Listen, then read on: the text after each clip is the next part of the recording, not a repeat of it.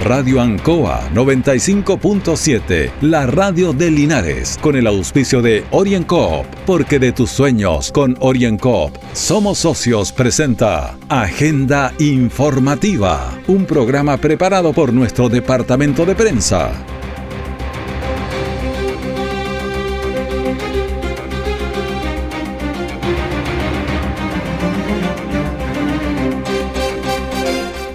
Bienvenidos a Agenda Informativa en Radio Ancoa en esta emisión de día martes 6 de abril, junto a don Carlos Agurto de la coordinación a través de 95.7, Radio Ancoa y todas nuestras plataformas digitales.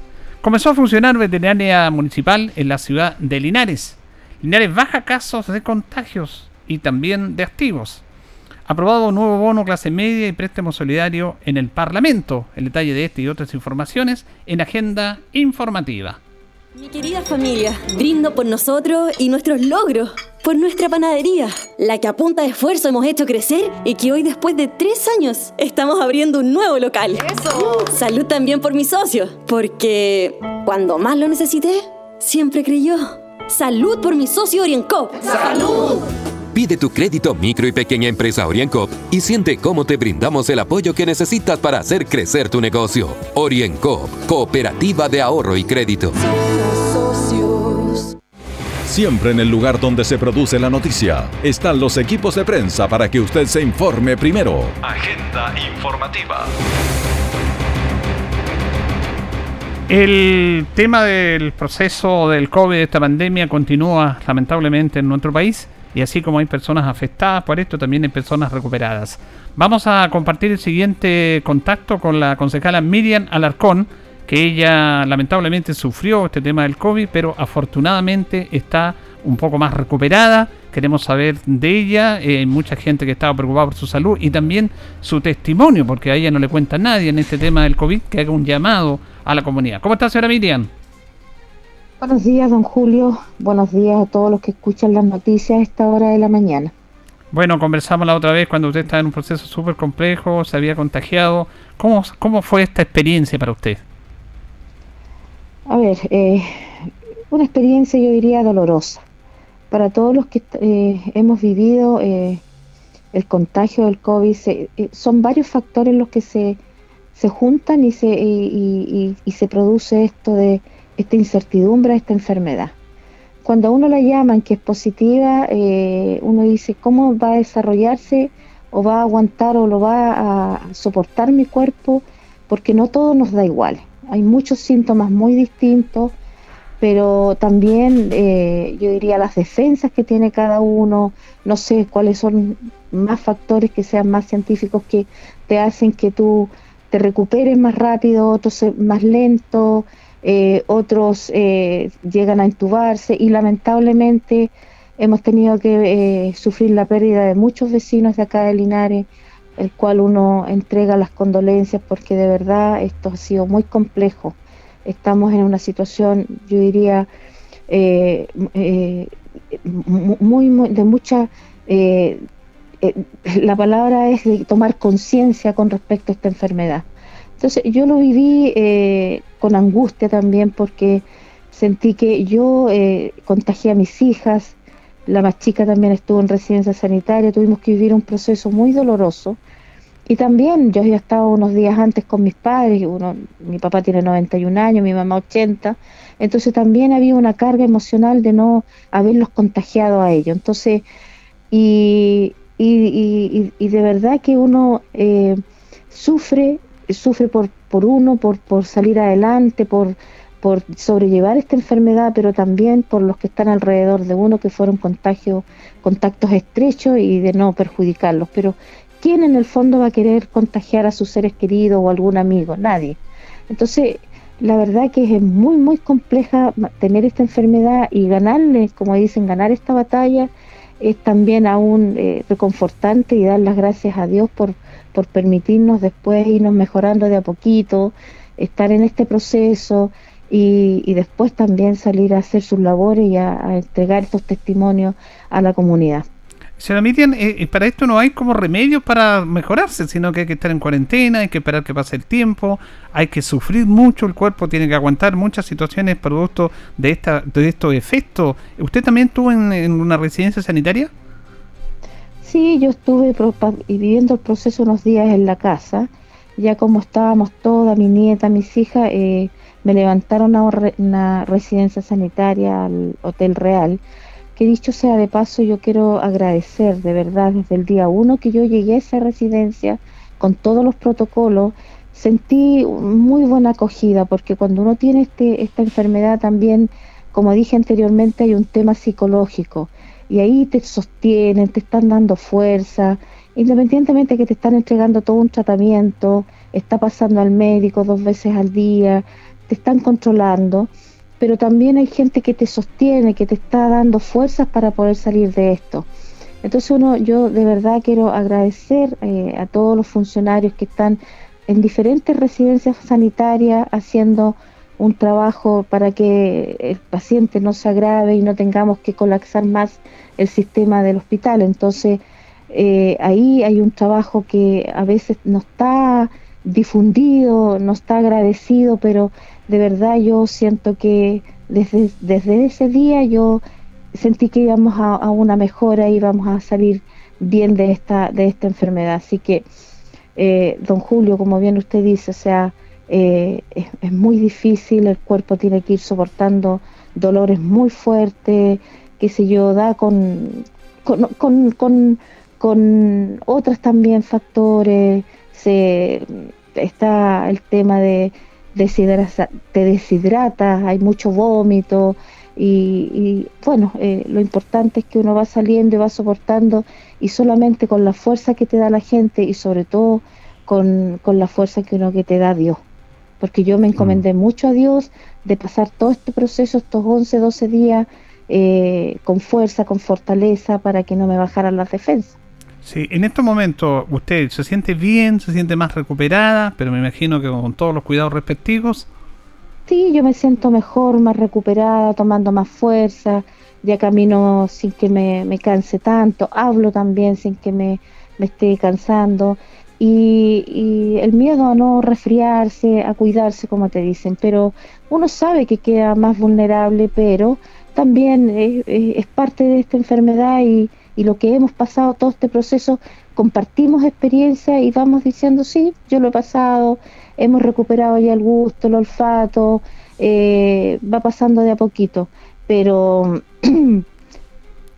hay personas que están entrando a este proceso, tengo mi, mi colega don Michael, está también don Alamiro Garrido, que está eh, entrando, y muchas personas, yo converso con mucha gente que les doy fuerza, que me he enterado que están con, con COVID y los trato de llamar y darles fuerza y contarles mi experiencia y ayudarlos. Y hay mucha gente con COVID, don, don Julio, y, el llamado es esto, a tomar conciencia, a cuidarse, eh, pero también hay gente que no puede dejar de, estar en casa porque tiene que salir a hacer y a, eh, a tomar el sustento diario para poderlo llevar a sus casas. Entonces es muy difícil, muy complejo lo que está pasando el mundo entero. Ahora, dentro de todo esto, porque la vida son beneficios y costos, costos y beneficios, no todo es bueno ni todo es malo, hay una, pequeña recompensa en esto, me imagino, señora Miriam, que tiene que ver con la preocupación y, la huella que uno deja, porque me imagino que hay mucha gente que estaba preocupada por su salud, preguntando, apoyándolo también, y eso es como algo reconfortante después de todo lo que se ha pasado.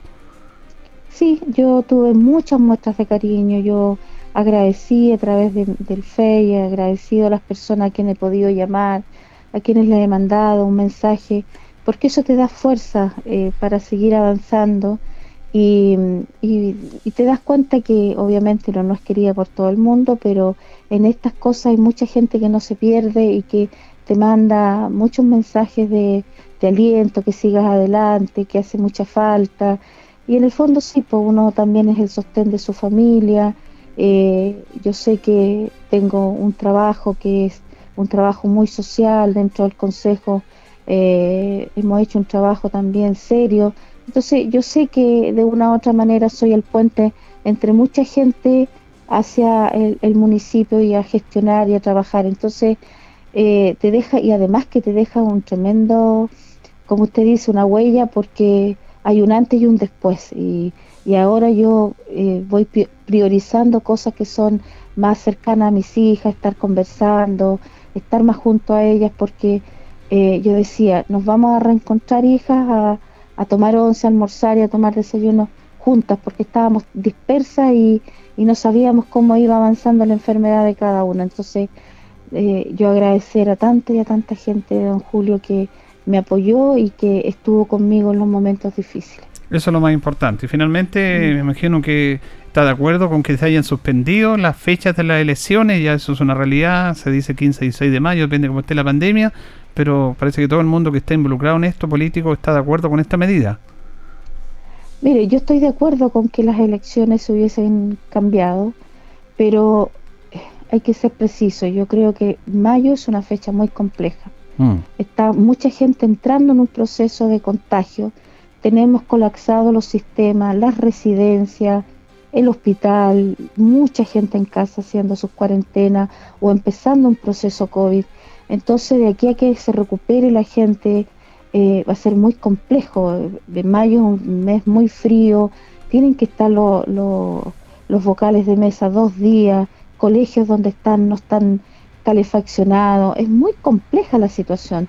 Por eso también el Colegio Médico dijo había que correr las elecciones, pero ellos daban fechas, pero lamentablemente el Ejecutivo, los parlamentarios, los presidentes de partidos tomaron otras decisiones. Yo creo que aquí lo más importante, don Julio, es cuidar la vida de las personas. Para mí, si hubiese sido en abril, que era un tiempo ahora que estaba calentito todavía el tiempo, si hubiese hecho, bien, pero mayo no me parece una fecha correcta. Eh, creo que, como dije, la salud de las personas es fundamental para mí.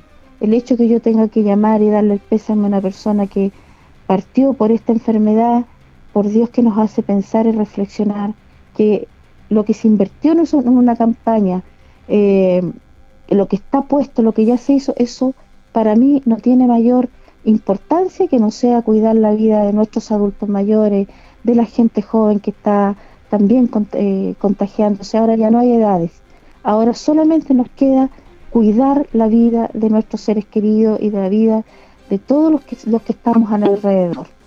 Le agradecemos a la concejala Miriam Alarcón, primero por este testimonio y también nos alegramos que ya esté en un proceso mejor de recuperación de, del COVID. Muchas gracias, que esté muy bien, señora Miriam. Muchas gracias a ustedes, un cariño grande a toda la gente que nos escucha. Gracias a usted, don Julio. Cuídese también, que yo sé que usted anda eh, en todo por ahí reporteando, sacando información. Cuídese mucho. Estamos en momento solamente de cuidarnos. Que esté muy bien. Abrazo. Abrazo. Bueno, ahí está la concejala Miriam Alarcón, hemos tenido este testimonio, nos recordamos que hicimos el testimonio cuando ella comenzó este proceso, estaba súper compleja, súper delicada, lo pasó mal y la pasó adelante, la, como mujer, con, mucha valentía, con mucha entereza, con apoyo de sus gente cercana y el apoyo de toda la comunidad. Nos alegramos que esté más recuperada. Orienco está presentando Agenda Informativa en Ancoa, la radio de Linares. Mi querida familia, brindo por nosotros y nuestros logros, por nuestra panadería, la que a punta de esfuerzo hemos hecho crecer y que hoy después de tres años estamos abriendo un nuevo local. ¡Eso! Salud también por mis socios, porque cuando más lo necesité, siempre creyó. Salud por mi socio Orienco. ¡Salud! Pide tu crédito micro y pequeña empresa OrienCoop y siente cómo te brindamos el apoyo que necesitas para hacer crecer tu negocio. OrienCoop, cooperativa de ahorro y crédito. Nuestra central de prensa está presentando Agenda Informativa en el 95.7 de Radio Ancoa. En el día de ayer comenzó a funcionar y se inauguró oficialmente la veterinaria municipal que está ubicada en calle Maipú 954, entre las calles Carmen y Janario Espinosa. John Sancho, administrador municipal y alcalde subrogante, se refiere a esta inauguración. La tenencia responsable de animales. La veterinaria viene a ponerse a disposición de la comunidad. La semana pasada nos reunimos con las diversas agrupaciones que trabajan en el rescate de animales en, la situación de abandono, ¿no es cierto? Eh, con enfermedades gravísimas que nadie se hace cargo. Hoy día eh, damos este puntapié inicial eh, en este proceso, ¿no es cierto?, de sociabilizar esta veterinaria que va a funcionar acá en Maipú 954 desde las 9 de la mañana, de lunes a viernes hasta las 9 de la noche, y perdón, de lunes a sábado y los días domingos de 9 a 2 de la tarde. Importante recalcar porque hablo de la tenencia responsable. Eh, nosotros vamos a dar un servicio de estabilización, un servicio primario y de postulación a, distintos, a distintas adquisiciones ¿no es cierto? de productos y insumos a través de fuentes eh, gubernamentales, como es la esterilización, ¿no es cierto? como es el chipeo más adelante a través de nuestra oficina de zoonosis que también va a estar acá. Y son diversas eh, ideas, ¿no es cierto?, fuerzas que tenemos que implementar, que ya estamos avanzando en estas, también como suscribir un convenio con distintas universidades, centros de formación técnica, para poder empezar a dar vía. Insisto, eh, esta veterinaria viene a hacer justicia de alguna manera con nuestros hermanos menores, que son los perritos, los gatitos, ¿no es cierto? Eh, sobre todo los que están en situación de calle, en situación de abandono. Eh, vemos día a día cómo la falta de empatía de muchas personas abandonan estos animales y nadie se hace cargo. Así que vamos a iniciar este trabajo el día de hoy, día lunes, desde las 9 de la mañana, ¿no es cierto? Acá en Maipú, 954, resaltar, ¿no es cierto?, este cuidado y esta atención primaria que vamos a estar entregando con nuestro equipo de veterinarios, que es estabilizar a los animales quienes requieran alguna atención más especializada, dirigirse a, alguna veterinaria ya que requieran algún equipo de rayos, ¿no es cierto? Aquí se les va a suturar, se les va a estabilizar, se les va a generar alguna limpieza, alguna estabilización, diagnóstico primario, pero algo que requiera mayor especialización, ¿no es cierto? Dirigirse a, a veterinarias ya que tengan estos métodos, ¿no es cierto?, para que puedan eh, atender a sus animalitos. ¿La idea con el tiempo creciendo en este aspecto? Como todo proyecto, mi estimado Julio, parte y uno ya tiene sueño inmediatamente. Aquí lo importante rápidamente es poder suscribir convenios con alguna universidad estatal o privada, con algún centro de formación técnica, empezar a trabajar en el catastro de animales en situación de abandono para empezar a levantar proyectos, insisto, tales como la esterilización, tales como el chipeo de animales y, ¿no es cierto?, incentivando las ferias de adopciones que con gran éxito hicimos una hace un par de, meses atrás, poderla, ¿no es cierto?, replicar, esperemos que la pandemia así lo permita, y también extender el horario. Hoy eh, funciona hasta las 9 de la noche por el estado, ¿no es cierto?, el toque de queda que nos, encontramos, pero esperemos, ¿no es cierto?, ya saliendo esto, poder extender las 24 horas del día. La idea es esto más adelante, insisto, es trabajar 24-7 y poder recibir a todos los animalitos, gatitos y perritos de la comuna de Linares. ¿Cómo acreditamos que son de la comuna de Linares? El dueño que, que tenga algún animalito con cualquier boleta, ¿no es cierto?, servicio, con cualquier documento y quienes están en situación de calle es obvio que van a ser recibidos, ¿no es cierto?, y tratados en nuestra veterinaria. Perfecto. También vamos a escuchar a Mario Mesa, que en su labor como alcalde fue impulsor importante de la inauguración y de la creación de esta veterinaria. Clínica Médico Veterinaria Municipal entre calle Carmen y calle Serrano, que va a funcionar las 24 horas del día una vez que salgamos de la cuarentena, que en segundo lugar atiende de lunes a viernes de 9 de la mañana hasta las 2 de la tarde y los días sábados, perdón, de, lunes a viernes de 9 de la mañana hasta las 8 de la noche y los días sábados desde las 9 hasta las 14 horas, que realiza atenciones médicos veterinarias eh, de carácter eh, primario eh, y evidentemente las cirugías mayores vamos a ir diagnosticándolas en los requerimientos para ir haciéndonos cargo de a poco. Esperamos que sea una marcha blanca los próximos 90 días y esta clínica médico-veterinaria municipal viene a complementar la jornada de adopciones de estramiento canino que están proyectadas en la Alameda los últimos viernes de cada mes, que vienen a complementar el parque canino, pero que finalmente vienen a hacer un ejercicio previo a lo que van a ser la jornada de esterilización masiva para el segundo semestre de este año 2021. Si nosotros logramos, Julito, desde la municipalidad, con la clínica médico veterinaria, esterilizar a perras, a gatas, vamos a tener una disminución importante respecto de perros callejeros, pero se requiere colaboración, se requiere voluntad y se requiere actitud.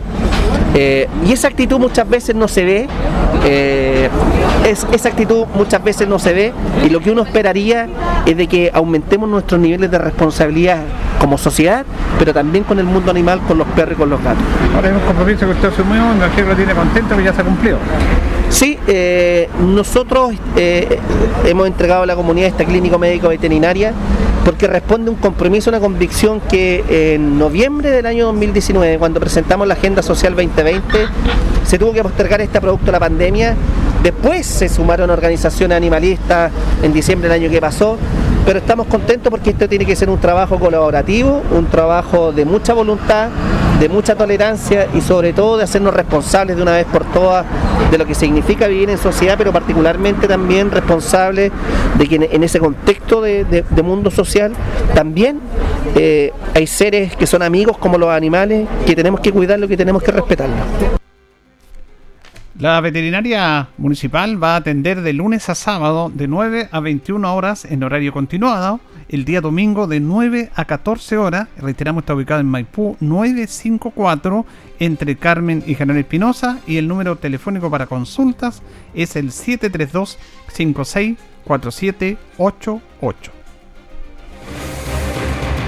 564788. Orienco está presentando Agenda Informativa en Ancoa, la radio de Linares. Mi querida familia, brindo por nosotros y nuestros logros, por nuestra panadería, la que a punta de esfuerzo hemos hecho crecer y que hoy después de tres años estamos abriendo un nuevo local. ¡Eso! Salud también por mis socios, porque cuando más lo necesité, siempre creyó. Salud por mi socio Orienco. ¡Salud! Pide tu crédito micro y pequeña empresa OrienCop y siente cómo te brindamos el apoyo que necesitas para hacer crecer tu negocio. OrienCop, Cooperativa de Ahorro y Crédito. Todo el acontecer noticioso del día llega a sus hogares con la veracidad y profesionalismo de nuestro departamento de prensa. Agenda informativa. Bueno, fue aprobado el nuevo bono de clase media y préstamo solidario, que es algo que se está planteando en esta semana de agenda legislativa que tiene que ver con la reforma de ley para el cambio de fecha de las elecciones, que va directamente relacionado al cambio de fecha de elecciones en cuarentena, alguna ayuda económica. Hoy día se va a discutir también definitivamente la fecha y la función de los alcaldes, si pueden o no pueden volver. Pero en el tema de la clase media del nuevo bono y el préstamo solidario, eso fue aprobado y se refiere el senador por el Maule, Juan Antonio Coloma. Aprobar un proyecto muy importante para enfrentar eh, la pandemia. Básicamente tiene que ver con el cambio del IFE y el bono clase media. Y que en lo medular podemos decir, primero se aprueba el IFE, el ingreso familiar de emergencia, para todas las comunas que estén en fase 1 y 2, eh, que asciende a 100 mil pesos por, eh, por carga, y en el caso que sean 3 o 4 o 50 mil pesos por carga. Y aquí es bien importante, a 7.200.000 personas el pago se hará en forma automática en abril, a todos aquellos que estén dentro del 80% de vulnerabilidad que adicionalmente se van a, otras 3 millones de personas que tienen que postular. La idea es llegar a 10 millones de personas que tengan una ayuda especial en estos momentos difíciles de, cuarentena.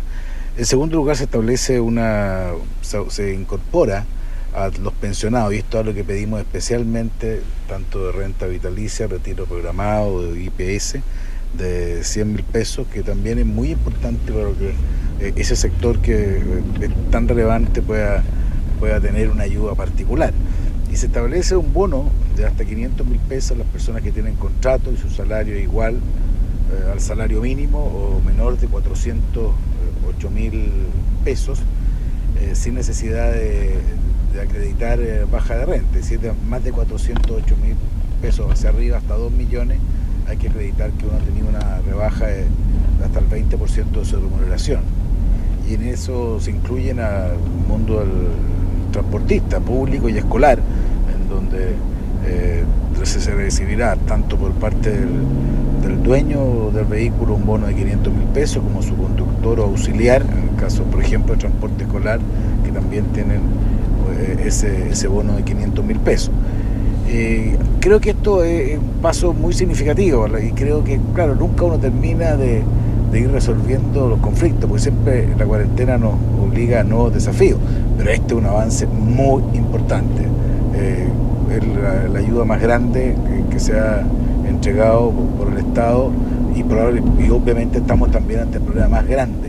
Pero creo que entre todos tenemos que tirar el carro para el mismo lado y tratar de que esto llegue a las personas, por eso hay mucho pago automático que nos ayuda a enfrentar estos momentos bien difíciles. Entre todos vamos a poder lograr.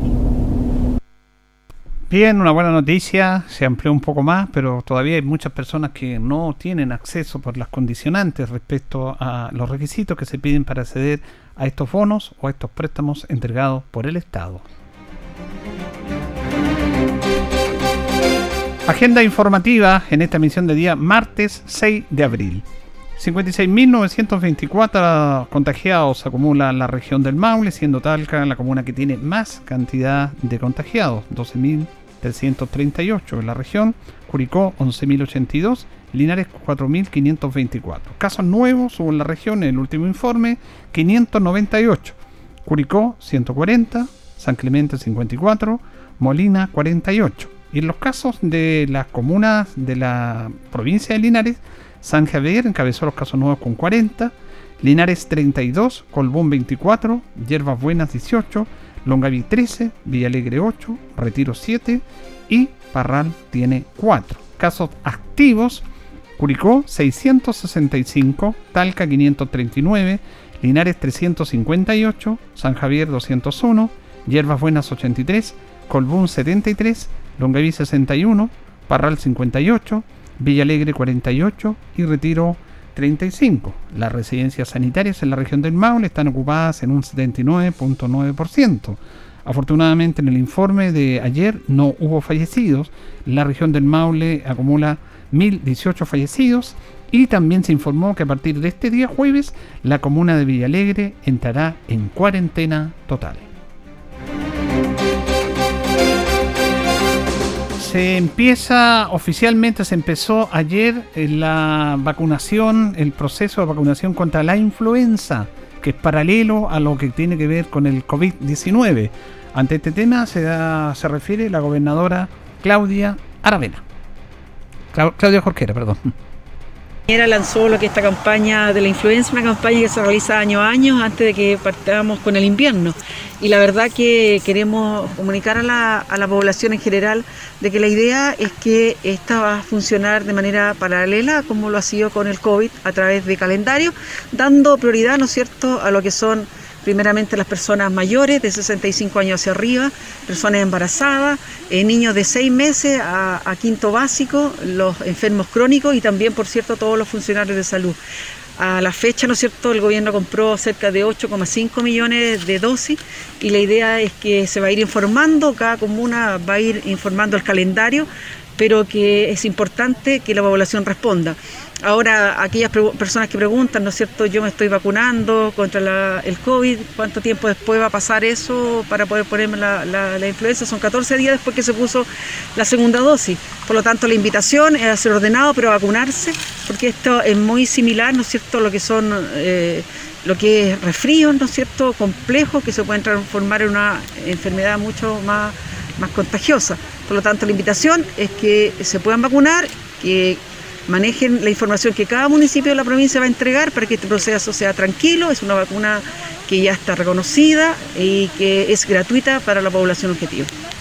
En Linares propiamente tal, ahí está María Claudia Jorquera, la gobernadora. En Linares el proceso de vacunación contra la influenza está en el gimnasio Ignacio Carrera Pinto, en el gimnasio eh, en el gimnasio lateral que está hacia el sector eh, oriente. Para que ustedes se vayan a vacunar primero las edades de 80 años en adelante y las mujeres embarazadas y los enfermos crónicos, comienza el proceso de vacunación contra la influenza. Y con esta información estamos llegando al término de esta emisión de agenda informativa de este martes 6 de abril a través de Radio Ancoa y todas sus plataformas digitales con don Carlos Agurto en la coordinación. Por la atención dispensada, muchas gracias. Sigue en sintonía del 95.7 Radio Ancoa. Radio Ancoa 95.7, la radio de Linares, con el auspicio de OrienCoop, porque de tus sueños con OrienCoop somos socios, presentó Agenda Informativa, todo el acontecer noticioso del momento preparado por nuestro departamento de prensa. Radio Ancoa, por la necesidad de estar bien informado.